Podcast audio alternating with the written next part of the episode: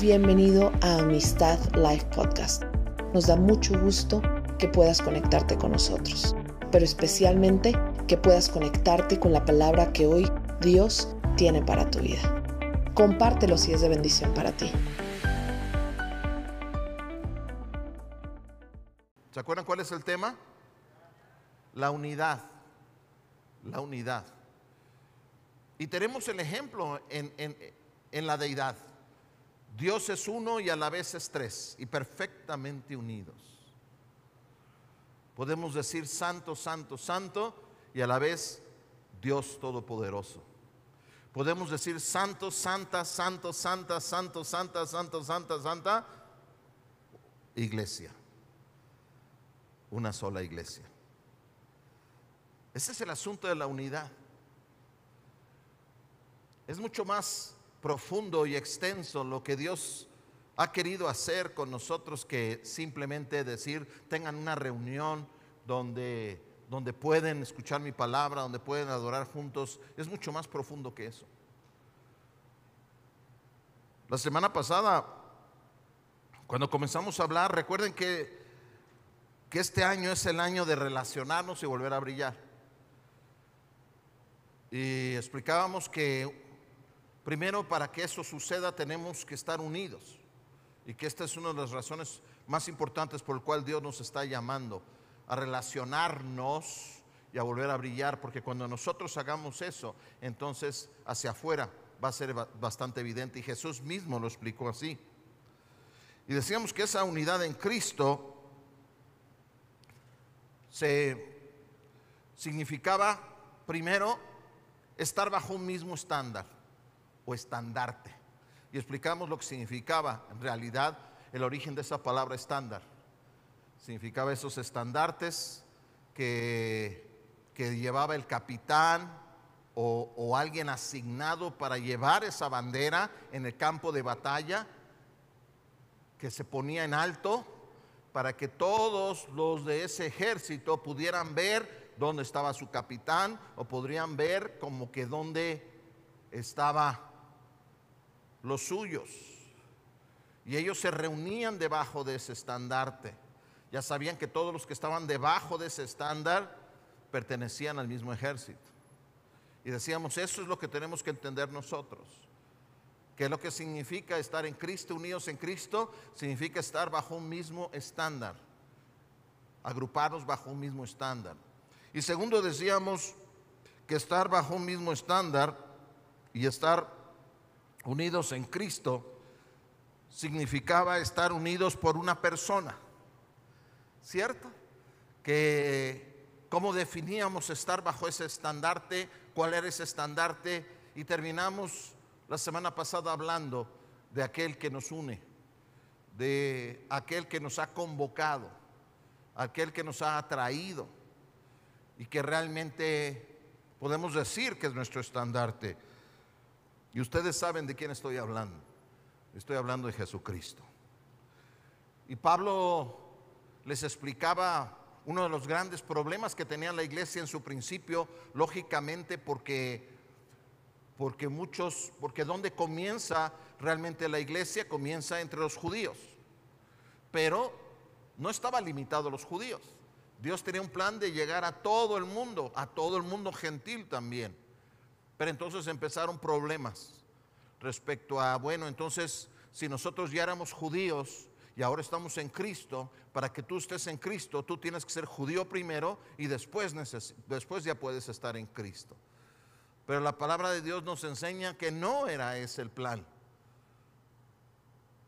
Y Pablo utiliza un símbolo del judaísmo, el símbolo del pacto del judaísmo, que era la circuncisión para explicar que la circuncisión lo convertían en un ídolo, lo convertían en una, en una eh, eh, lejos de de repente entender que simplemente era una señal que los identificó, ahora querían convertirlo como que en el centro de, de la fe. Y lo que Pablo estaba diciendo, la fe ya no está centrada en un símbolo nada más, la fe está centrada en una persona y se llama Jesucristo. Y está abierto a judíos y a gentiles. Y él explica eso con mucha claridad. Y entonces dice, ya no el estándar ni siquiera del judaísmo, y el estándar de, bueno, hoy los judíos lo seguirán respetando yo respeto lo que ellos creen, pero lo que nos enseñan las Sagradas Escrituras es que, es que ya no era el símbolo de la iglesia, que el símbolo de la iglesia ya era otro, era Jesucristo, y Jesucristo era para todo el mundo. Ese era el estándar, era Jesucristo.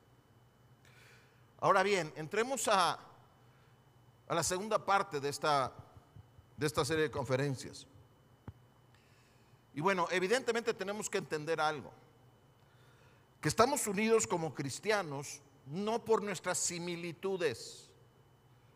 Escúcheme bien. Yo sé que algunos pueden pensar, es que, es, que este tema, queremos temas así, este, eh, más escatológicos o temas este, así como que no sé, nos suenen más sobrenaturales, pero déjame decirte que hay pocas cosas más sobrenaturales que la unidad del cuerpo de Cristo. Precisamente por esto. Y, y tiene que sorprendernos y tiene que movernos a la acción. ¿Por qué? Porque como decía, los cristianos no, no, no estamos unidos de, debido a, lo similar que somos, a lo parecidos que somos. Ni siquiera porque tenemos exactamente la misma escala de valores. Y ojo, yo sé que algunos puedan pensar, es que, espérame, no, no estamos en Cristo, sí. Y hay ciertas cosas que son fundamentales y principios fundamentales del cristianismo y de nuestra vida espiritual. Pero aún así, cada uno de nosotros tiene ciertas cosas que valoramos de manera diferente a otros. ¿No? O sea, ¿qué te puedo decir? Cualquier cosa, por banal que te pueda parecer. Por ejemplo, hay, hay hogares donde, donde se sientan a comer y tienen la costumbre de tener prendida la tele. Y que no nada más tienen prendida la tele, sino que cada quien come a la hora que quiere. Y otros piensan que eso es casi sacrilegio que la hora de la comida es para sentarse y para que todo el mundo participe juntos y valoran de manera diferente las cosas. Ahora, eso no puede dividirnos, porque esos no son los puntos que nos unen. Tenemos diferencias. No son esas, no son ni siquiera las similitudes las que nos unen. Podríamos decir, bueno, pero es que estamos de acuerdo con otras cosas. Sí, pero no olviden, la unidad que tenemos en Cristo se debe a una persona, ni siquiera a nuestras prácticas. Ayer yo tuve la oportunidad de pasar una mañana maravillosa con un amigo que no practica en su congregación lo que nosotros practicamos. Pero no nos, eso no nos separa. Y hay muchas cosas en las que no somos similares pero hay una persona que nos une. Y hay un estandarte del cual nos, debajo del cual nos paramos él y yo, y se llama Jesucristo. Y eso es lo importante. Pero el tercer punto que quiero compartir con ustedes el día de hoy es que nos une un mismo espíritu. Nos une un mismo espíritu. No nada más es la persona de Jesús, por supuesto, él entregó su vida por nosotros y gracias a eso es que, es que tú y yo podemos tener vida eterna. Podemos ser parte de la iglesia de Cristo, porque es su cuerpo. Pero dice la palabra que tenemos en común, si hay cosas que tenemos en común. Tenemos en común una esperanza, tenemos en común, obviamente como ya dije, un Señor y Salvador, pero la unidad lo que trato de llegar es esto, familia. La unidad es algo que está fuera de nosotros. ahorita lo vamos a leer. Ni siquiera es algo que está en nosotros, porque a veces no nos sentimos muy unidos. Es más, a veces en la carne nos sentimos hasta separados de otras personas, aunque sean hermanos en Cristo. Pero de la misma manera en que nosotros estamos unidos a nuestros hermanos y hermanas en la sangre y que a veces quizás no los has visto en mucho tiempo o quizás hasta han ocurrido cosas en tu hogar donde, donde ha habido cierta separación con tus hermanos y tus hermanas. Hay algo que los une, que es más que ustedes, y tienen un, un ADN, tienen una carga genética en ustedes, que es más, la ciencia ahora puede tomar una muestra de su saliva y puede examinar a los dos y pueden decir, ustedes tienen tanta compatibilidad que sin duda son hermanos. No importa lo que sientan, no importa si se caen bien o no, no importa qué tan similares sean en sus valores, son llevan una misma sangre. ¿Estamos de acuerdo en eso? Por lo que nos enseña la escritura es que tú y yo llevamos una misma sangre. Llevamos una misma sangre en nosotros y que nos hace uno, nos hace de la misma familia.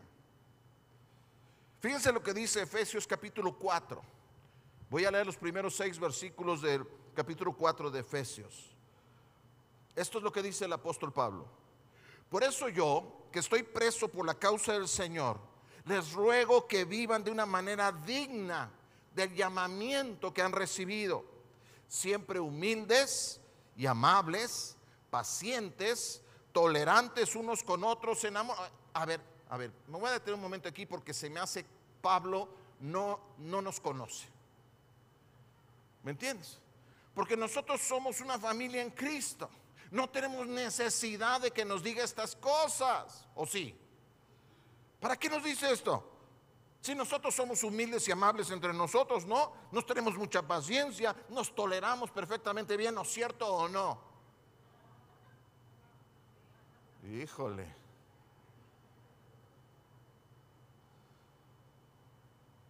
Somos tolerantes unos con otros en amor. Mira, es que el apóstol Pablo le está hablando a la iglesia. Y él sabe que luchamos. Él sabe que si buscamos cosas que nos unan, que están fuera de nosotros, por ejemplo, en la manera en que tú haces las cosas, puede ser que sea diferente la manera en que yo hago las cosas. Puede ser que tú cuando alabes, de repente eres bien escandaloso. Y te encanta. Y otra persona a tu lado dice, ay, este, me voy a sentar en otro lado porque a mí me gusta estar muy calladito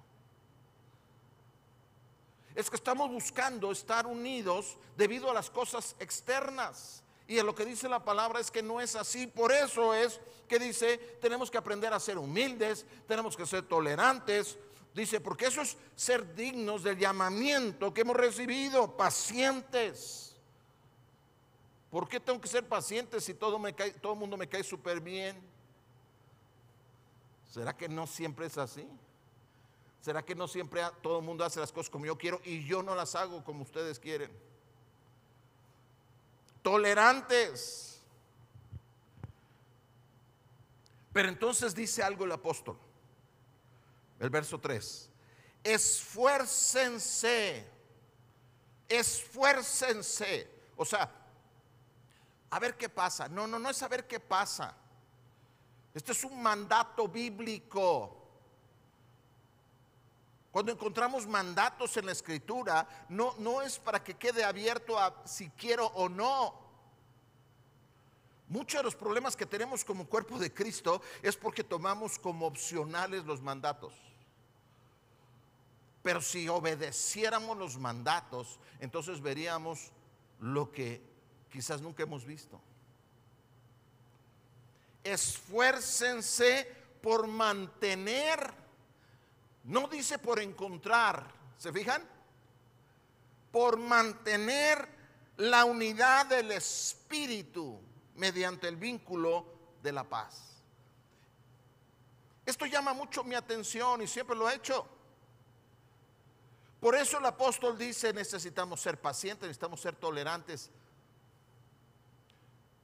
Porque dice, no es externo por eso dice, no, no es que te esfuerces por tener unidad, dice, manténla. Entonces, si dice que mantengamos la unidad, quiere decir que ya hay algo que por default nos, nos tiene unidos. ¿Estamos de acuerdo? Cuando te dicen mantente en esa posición, no te están diciendo desplázate a esa posición. te están diciendo, ahí quédate. Y no te muevas de ahí. Lo que nos está diciendo es, ustedes tienen una unidad. Ustedes tienen una unidad en qué? En el espíritu. Pero dice, sí tienen que esforzarse, porque es como decir, mantente en esa posición, pero de repente vienen muchas cosas que me quieren mover de esa posición. No me tuve que desplazar esa posición, pero hay muchas fuerzas que quizás querrían moverme de esa posición. Por eso dice, tú esfuérzate por mantenerte ahí. Y lo que tiene que hacer el cuerpo de Cristo es esforzarse por mantener lo que hemos recibido. Y lo que hemos recibido es unidad del Espíritu y dice, háganlo mediante el vínculo de la paz. Y entonces explica Pablo, porque saben que hay, no es que va a haber, no es que tú y yo tengamos que esforzarnos por obtenerlo, dice, hay un solo cuerpo.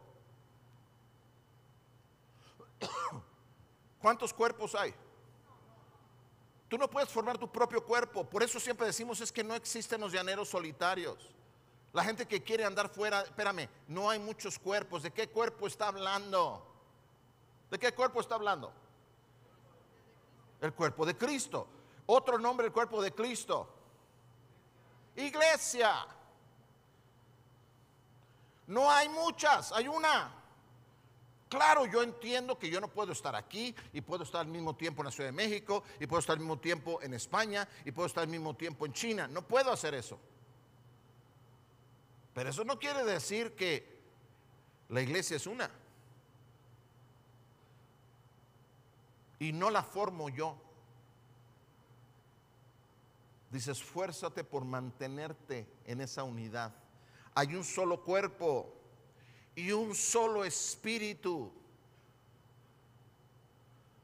De repente vemos a alguien que se mueve en, lo sobrenatural muy fuerte, Dios lo usa y decimos, es que ese tiene un espíritu como diferente. No, no tiene un espíritu diferente. El mismo espíritu que opera en esa persona opera en ti. El mismo. Es más, el mismo espíritu que levantó a Jesús de los muertos opera en nosotros. El mismo. Qué fantástico. Mismo espíritu.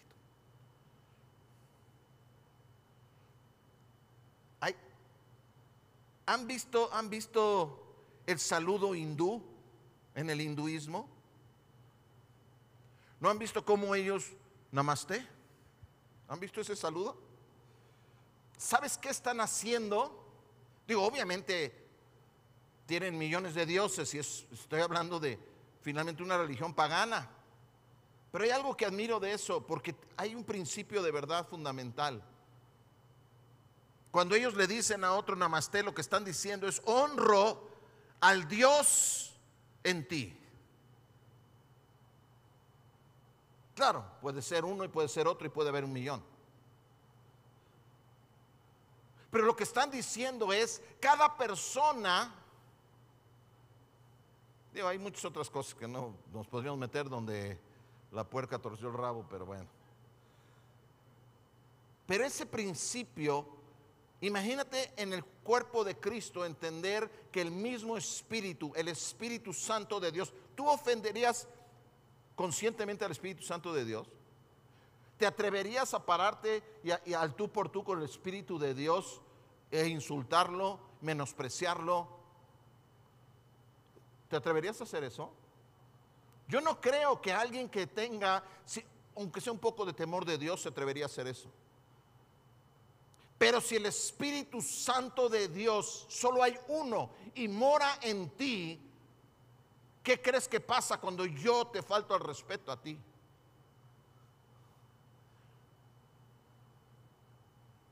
¿Ya me entendieron? Entonces estoy faltando al respeto a Dios. Yo como digo muchas veces a las parejas, le digo, le digo, ¿tienes idea de quién es tu suegro, hijo? O sea, porque el papá de tu esposa es Dios. Te estás metiendo en una bronquita, ¿eh? Pero siempre nos estamos metiendo en bronquitas porque no nos toleramos, porque nos lastimamos porque contigo no quiero. Y creemos que podemos formar nuestro propio núcleo, nuestra propia iglesia. Y seguramente si tú volteas aquí, vas a ver gente que te cae súper bien, gente que te cae regular y tal vez otras personas que de plano no te caen. Y tal vez tú digas, en el cuerpo de Cristo a esa persona le tocó ser el hígado, ¿no? ¿No? Bueno, el hígado tiene una función muy importante, nada más lo estoy diciendo en broma. Imagínate, si no tuvieras hígado estarías muerto.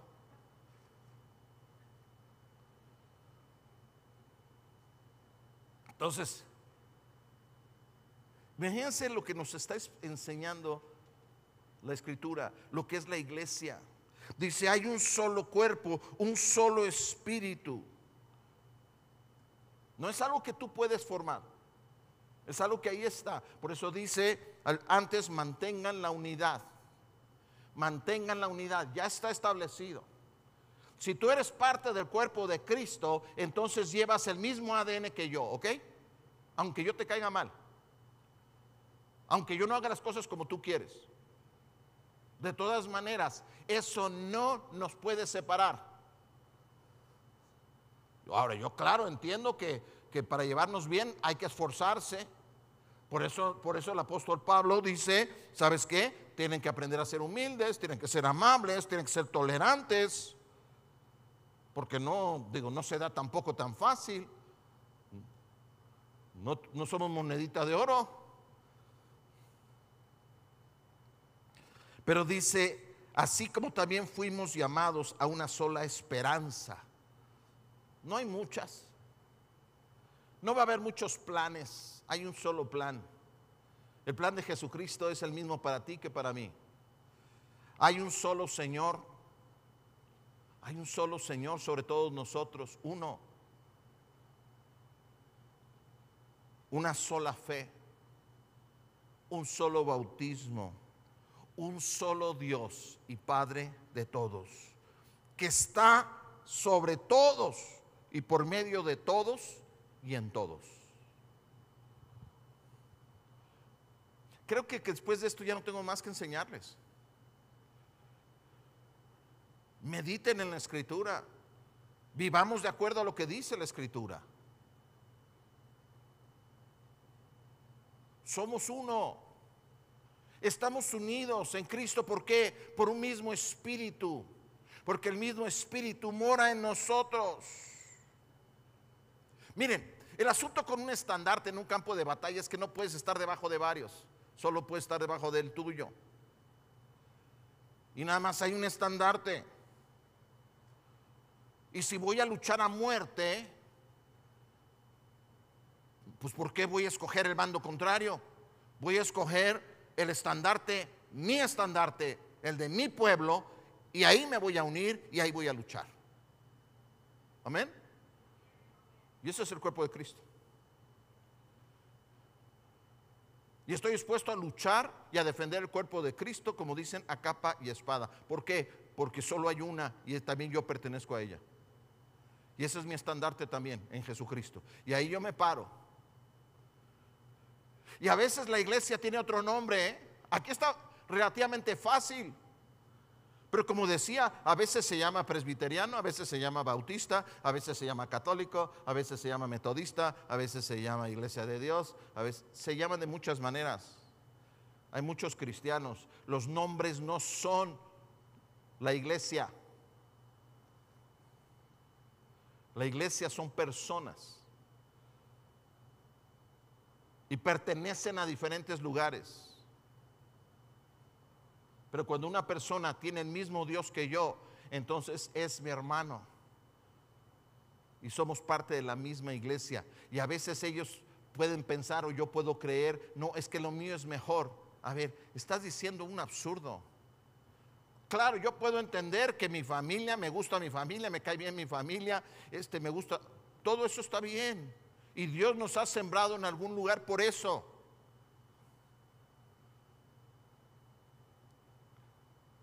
Entonces, estamos unidos, estar unidos en Cristo significa que estamos unidos bajo un mismo estándar, que estamos unidos por una persona, que estamos unidos por un espíritu. Pero es increíble, dice Efesios capítulo 2, versos 17 y 18. Él vino y proclamó paz a ustedes que estaban lejos y paz a los que estaban cerca. Pues por medio de Él tenemos acceso al Padre por un mismo espíritu. Tú no puedes llegar al Padre de otra manera la manera en que nosotros podemos acercarnos al Padre, la manera en que nosotros, nuestras oraciones son escuchadas, son exactamente las mismas, las tuyas y las mías. Quizás oramos de manera diferente, quizás utilizamos lenguaje diferente, etcétera, etcétera, pero la única manera de llegar al Padre es a través del mismo Espíritu. Por eso cuando juzgamos es que mira cómo oran ellos, es que mira cómo ora ella, es que ellos oran. De todas maneras, como ores, Solo hay una manera de llegar al Padre. Y si no es por el Espíritu Santo, ni llegas. Bueno, sí llegas porque Dios es Dios y escucha todas las oraciones. Pero Jesucristo lo dejó muy claro. Si tú quieres llegar al Padre, es a través de mí.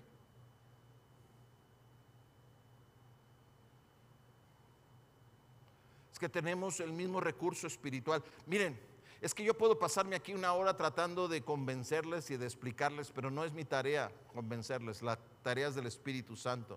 Pero yo creo que tengamos convicción, porque sabes qué, porque estamos dispersos de repente. Podemos parecer que estamos unidos, pero estamos dispersos.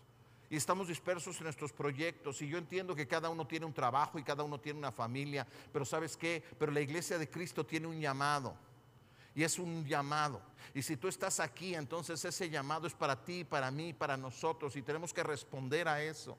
Y si yo digo yo no quiero, entonces estoy estorbando la unidad.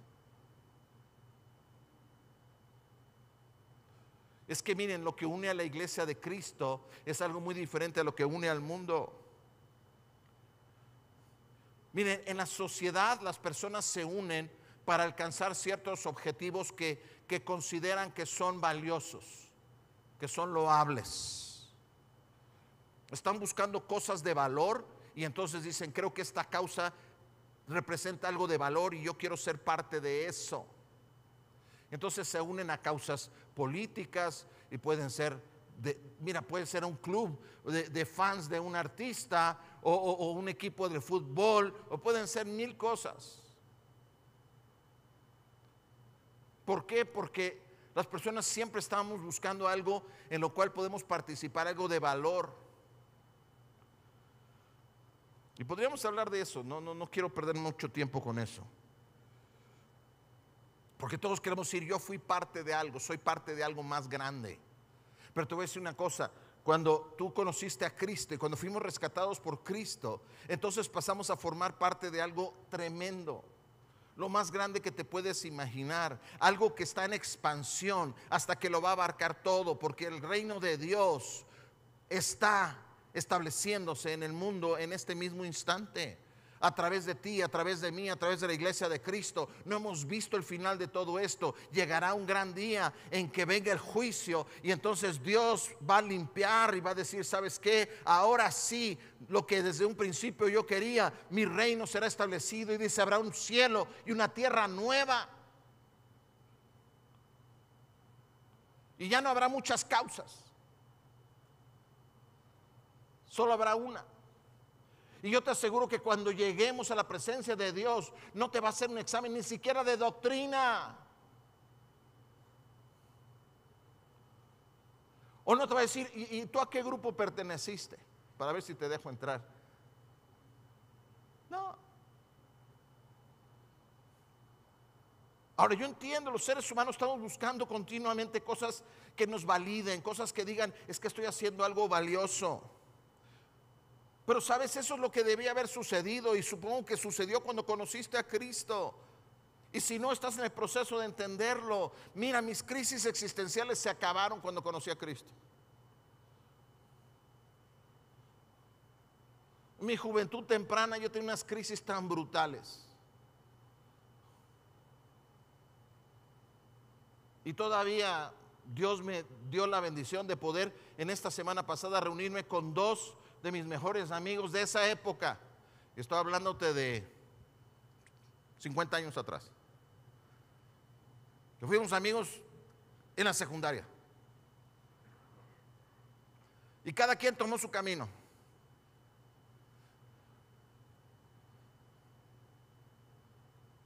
Pero yo les puedo decir, amigos, yo le doy gracias a Dios que esas crisis que tenía yo ya no las tengo así. No quiere decir que ya soy perfecto, que ya todo lo he logrado, no, pero sabes qué, sé por qué estoy aquí. Sé por qué me rescató Dios y sé a dónde voy. Y me gustaría decir que ellos también sienten lo mismo. Probablemente no igual.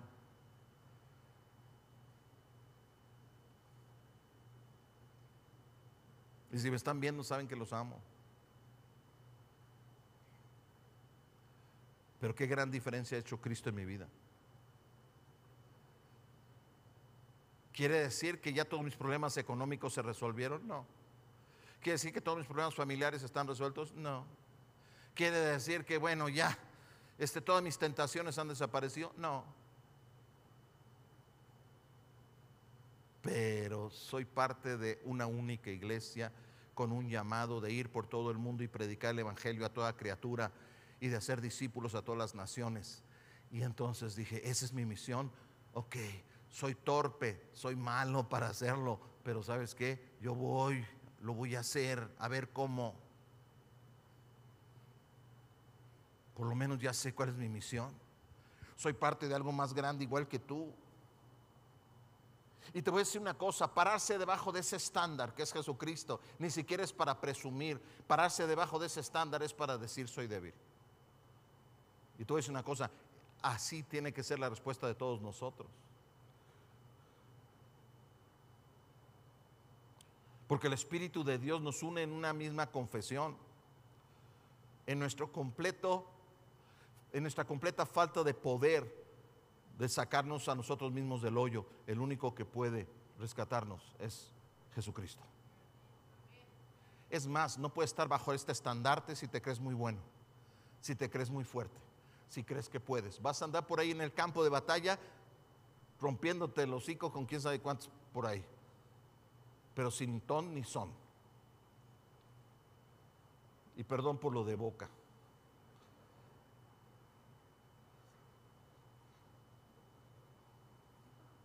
Es que, es que, es que todos los seres humanos, y esto lo puso Dios, nacemos con un, con un deseo muy grande de quiero ser reconocido por hacer las cosas bien. Y por eso nos unimos a todo tipo de causas.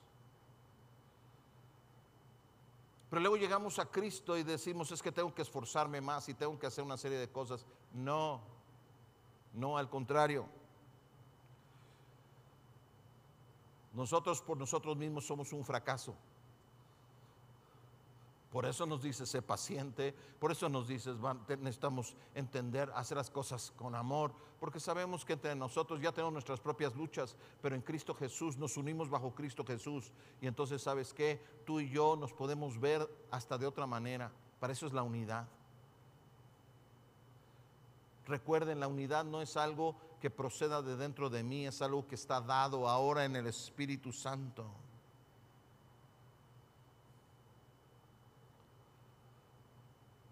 Como decía, no todo el mundo valoramos exactamente las mismas cosas. Pero si reconocemos nuestra impotencia para poder salir adelante solos, si nos ponemos bajo el estandarte de Cristo y dejamos que nos llene con su mismo espíritu, entonces todos nosotros nos toleramos, nos aceptamos a pesar de nuestras flaquezas y nuestra, nuestros pecados aún.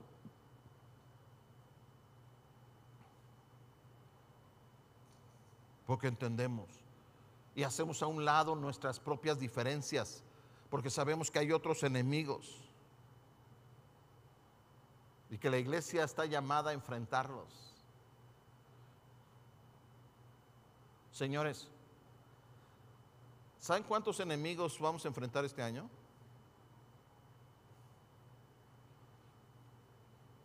Se los dije cuando comenzó esta pandemia, esto no se va a acabar. Esto apenas comienza. Vienen muchas cosas. Y no es para asustarse, es para unirnos. Es para unirnos. Si tú te unes al ejército, ¿sabes que te van a dar de comer? ¿Sabes que si te unes al ejército te van a dar hospedaje? ¿Vas a tener donde vivir? ¿Sabes que te van a dar, te van a vestir? ¿Sabes que vas a tener un trabajo que va a aportar al resto? ¿Sabías eso? ¿Sabes que todo eso ve un ejército? Bueno, no es diferente a la iglesia de Cristo. Él sabe que necesitamos comer, necesitamos vestir, necesitamos tener un propósito, todo eso. Y todo eso lo encontramos en la iglesia de Cristo, como parte del cuerpo de Cristo. El mismo espíritu. Puede ser que sean como diferentes trincheras. Tú tienes tu trabajo, yo tengo el mío, tenemos diferencias en ese sentido, pero estamos unidos bajo un mismo espíritu porque entendemos cuál es la misión. Me gusta mucho lo que dice Pablo Gálatas 6, 14.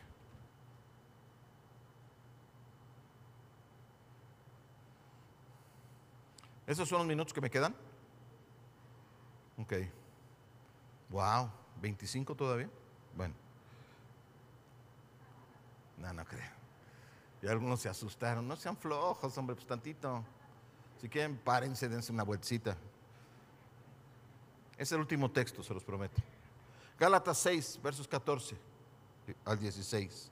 Dice el apóstol Pablo, en cuanto a mí, jamás se me ocurra jactarme de otra cosa. ¿Han visto quién era Pablo? ¿Han leído las, el currículum de Pablo? En el medio de Pablo, Pablo era un hombre con doctorados, era un hombre sumamente inteligente y capaz, tenía autoridad. Es más, dicen que era tan bueno en sus disertaciones y sus discusiones que al principio no le podían ganar y Dios le tuvo que decir, Pablito, ven, ven, ven. Pero Señor, mira, ya les estoy dando duro. Es que no quiero que les des duro. Pero es que no pueden discutir conmigo. Es que no quiero que les ganes las discusiones. Así no quiero que los conquistes. Esa no es mi manera. Y tuvo, y tuvo que alejar a Pablo durante varios años para quitarle, lo, amansarlo un poquito, domesticarlo. Pero Pablo, si tenía alguien algo que presumir, Pablo tenía algo que presumir. Y dice el apóstol Pablo, que no se me ocurra jactarme de otra cosa, sino de la cruz de nuestro Señor Jesucristo. ¿Por qué habla de la cruz? ¿Recuerdan lo que dijo Jesús? El que quiera venir en pos de mí, niéguese a sí mismo, tome su cruz y sígame cada día. La cruz es la muerte del yo. Es la, es la muerte del que se haga nada más mi voluntad. La cruz es la expresión máxima de hágase tu voluntad, Señor. Eso es la iglesia. La iglesia existe en esta tierra para decir, Padre, que se haga tu voluntad. ¿Cuál es tu voluntad para nosotros en particular? ¿Cuál es tu voluntad para mí en particular dentro de todo esto? ¿Cuál es mi parte? Y la próxima semana voy a concluir estas serie de pláticas y vamos a hablar sobre eso. Porque todos tenemos un lugar y es diferente. Pero dice, no me voy a jactar en otra cosa sino de la cruz de nuestro Señor Jesucristo, porque en el mundo ha sido crucificado para mí y yo para el mundo. O sea, ¿qué quiere decir? Cuando te suben una cruz se acabó. Puede ser que todavía estés ahí, puede ser que estés agonizando, pero prácticamente para el mundo ya estás muerto. Y el mundo está muerto para ti. O sea, cuando estás colgado una cruz, ¿crees que estás pensando si vas a poder ir a la reunión o no? ¿Crees que estás pensando si vas a poder ir a hacer las compras? Se acabó. Cuando estás sobre esa cruz, todo eso ya es sin importancia. Por eso dice, ya no le veo la importancia al resto de las cosas, no porque no estuviera en el mundo, Dice, porque ya no hay nada. Me podría jactar en el mundo y podría decirle a muchos de ustedes, yo tengo cosas mucho más valiosas que las de ustedes. Solo en la cruz. Y nos vuelve a recordar el tema que tocamos la vez pasada. Para nada cuenta o no estar circuncidado. De plano le dice a los judíos, yo soy judío, no sirve, ya no, ya no sirve eso. Eso ya no me identifica una circuncisión. Lo que importa, dice, es ser parte de una nueva creación. ¿Saben cuál es la nueva creación? ¿Cuál es la nueva creación? La iglesia de Cristo. Si tú te pones a ver qué es lo que hay nuevo en esta tierra, desde la creación del mundo, qué es lo que es realmente nuevo, lo único que hay realmente nuevo en este mundo es la iglesia de Cristo.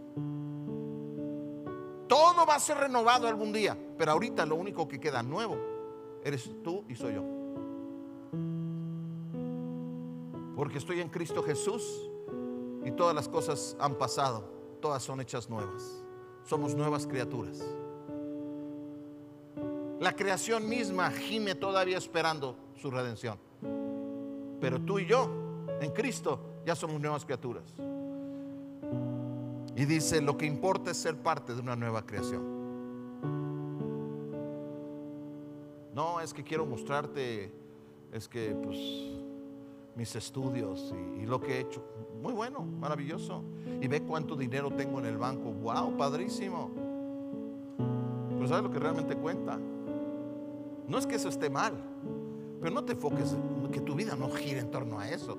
Tu vida gira en torno a que eres parte ya de una nueva creación. Y esa nueva creación lo que está haciendo es que está afectando al resto. Y el reino va creciendo y la iglesia se va moviendo y va afectando y otras personas forman parte, empiezan a formar parte de la nueva creación. ¿Te das cuenta qué labor tenemos? Desde el principio del mundo no ha, vuelto a haber nada nuevo estrictamente hablando. Ahora somos nosotros y, y, Dios nos ha dado el poder del mensaje del Evangelio y es poder de Dios para salvación, para llevar a otras personas a esta nueva creación. Paz y misericordia desciendan sobre todos los que siguen esta norma y sobre el Israel de Dios. Porque hay un Israel que no es de Dios. Bueno, no voy a hablar ahorita de eso.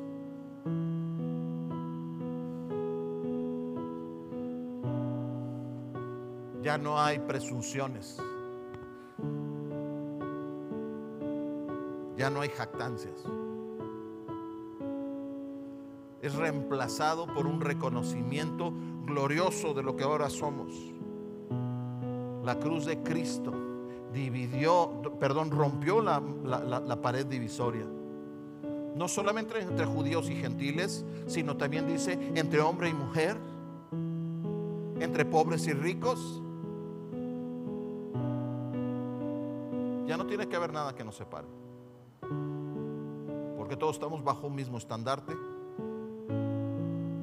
bajo una misma persona y llenos de un mismo espíritu. Un mismo espíritu. ¿Quién puede jactarse, dice la palabra, si todo lo hemos recibido? Hay gente que dice, es que yo me tocó mi, esfuerzo, mi trabajo. Ok, está bien, anótalo. Pero en la eternidad no va a servir ni para papel de baño.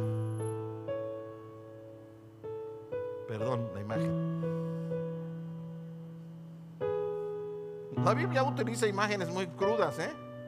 que luego nuestras traducciones hemos tratado así como de, como de, de limpiarlas un poco. Se me viene uno a la mente, pero bueno, se van a sacar de onda. ¿Sabes qué dice la palabra? Se les voy a decir, pues qué. Aquí todos aguantan. No tiene nada de malo dice, todas tus buenas obras son como un cótex usado. Eso lo dice la Biblia. Bueno, no utiliza la, la marca, ¿verdad? Dice, haz de cuenta una toalla femenina que se ha desechado. Dice, así son sus obras. ¿Para qué sirven? Y esto no está agrediendo a la mujer, simplemente está tratando de utilizar algo decir que esto ya no tiene uso. La Biblia, Dios no, tiene reparo, pues se nos hizo. Sabe perfectamente cómo funcionamos. La cruz de Cristo destruyó toda división. ¿De qué podemos jactarnos? ¿Cómo puedo yo decir que soy mejor que tú cuando todo lo que tengo también lo tienes tú? ¿Cómo le hago? Claro, yo digo, "Pues no se nota, es la pura carne. Dice la palabra, el mismo espíritu, el mismo espíritu. Y hay una cosa más muy importante y la vamos a ver la próxima semana. Y vamos a terminar este tema de este mes. Pero yo quiero terminar orando. Y que tú te unas conmigo en la oración. ¿Por qué creen que hay tanto poder cuando oramos juntos? Porque somos una iglesia. Porque tenemos un mismo espíritu.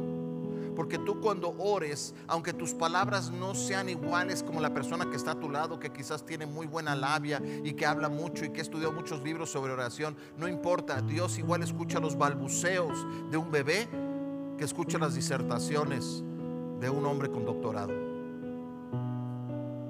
Dios de todas maneras las escucha. Y dice, y el suelo aquí es parejo. Al pie de la cruz el suelo es parejo. No hay grandes y pequeños, somos iguales. Hay funciones diferentes. Por eso siempre les he dicho, ser pastor no es un título, es una función. Y esas funciones tienen responsabilidades, hablando de mí en particular. Me hace mejor que ustedes. Y no tengo nada en mí que no estén ustedes igualito. Por eso podemos impactar al mundo. Amén. Por eso este año puede ser el año más glorioso de amistad live que jamás hemos imaginado.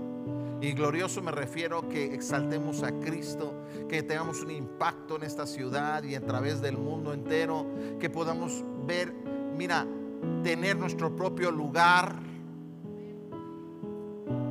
¿No les gustaría tener un lugar propio ya? Aquí pagamos mucha renta. Es un lugar, es una bendición enorme. Dios nos dio este lugar, pero ya, ya, ya necesitamos ya nuestro lugar. Ya tenemos muchos años sin un lugar. Ya necesitamos nuestro propio lugar. Ayúdenme a orar por eso. Vamos a ir por ese lugar. Vamos a ir por ese lugar y vamos a empezar desde donde sea. Este es un año de grandes retos, de grandes bendiciones. Va a haber muchas broncas en el mundo. Sí, en el mundo tendrán aflicción, mas confíen. Dice, yo he vencido al mundo.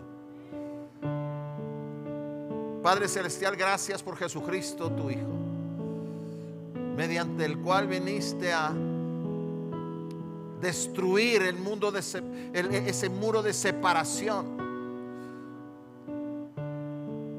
que se da de tantas maneras, unos pensando que son mejores que otros,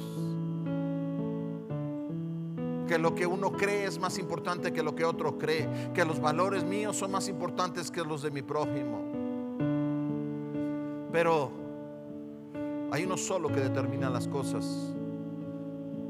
Y eres tú, Señor. Y debajo de ese estandarte nos agrupamos. Y estando ahí sabemos que tenemos el mismo espíritu. Ese es el espíritu de Dios que nos ha recogido y que de huérfanos y desamparados nos ha hecho una familia. Y quiero darte gracias. Y yo te animo que tú estás sentado ahí orando conmigo, le des gracias a Dios por tu familia en Cristo, por cada uno de ellos. Unos Dios los puso ahí para bendecirte de una manera tremenda y te gozas con ellos. Otros quizás están ahí para enseñarte a ser paciente. Porque hay de todo. Pero juntos vamos formando algo glorioso. El cuerpo de Cristo en este mundo. Algo nuevo, una nueva creación que va creciendo. Y un día lo llenará todo. Porque ese es tu plan. Y mientras ese día llega, nos vamos a mantener ocupados. Vamos a compartir esa nueva creación. Comenzando por nosotros mismos. Espíritu de Dios, solo tú puedes sacudirnos, convencernos. Te ruego que lo hagas. Hay demasiadas cosas que hacer y a veces demasiadas excusas para no hacerlo. Muchos pretextos. Pero así no será siempre. Así no será siempre. Porque somos uno. Porque somos uno. Gracias Dios. Gracias por haberte conectado con nosotros. Si este podcast fue de bendición, no olvides compartirlo con otros. Recuerda, Amistad Life se reúne presencialmente en la Ciudad de México, México, Cuernavaca, México, Bogotá, Colombia, Medellín, Colombia y Málaga, España. O también puedes conectarte con nosotros en nuestro canal en YouTube Diagonal Amistad Life.